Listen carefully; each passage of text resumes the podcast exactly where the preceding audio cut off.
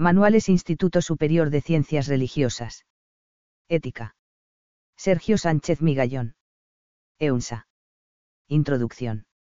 Aunque no lo parezca, la filosofía importa mucho a cada uno de nosotros. Pues es el tipo de conocimiento que nos permite vivir humanamente, esto es, de modo consciente y libre, lúcido y responsable.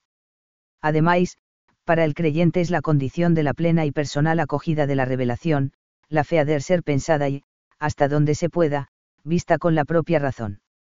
La alternativa es vivir de prestado, vivir anónimamente de lo que se piensa, se dice o se hace en un determinado ambiente. Hoy, como siempre y aunque se pregone lo contrario, casi todo empuja poderosamente a vivir de esta segunda manera. No es difícil descubrirlo. Y tampoco es verdad que se pueda vivir así mucho tiempo. Así pues, quien quiera avanzar hoy en el difícil camino del pensar y del lúcido creer debe hacer un valiente esfuerzo, debe tomar partido por la verdad oponiéndose a la fuerza de la ciega costumbre o del dominio ajeno, en definitiva, debe adoptar una decidida postura moral.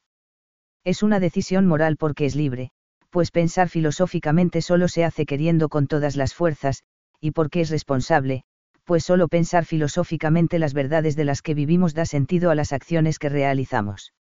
La ética es la reflexión filosófica sobre el conjunto de verdades o evidencias necesarias para vivir moralmente, de modo humanamente digno.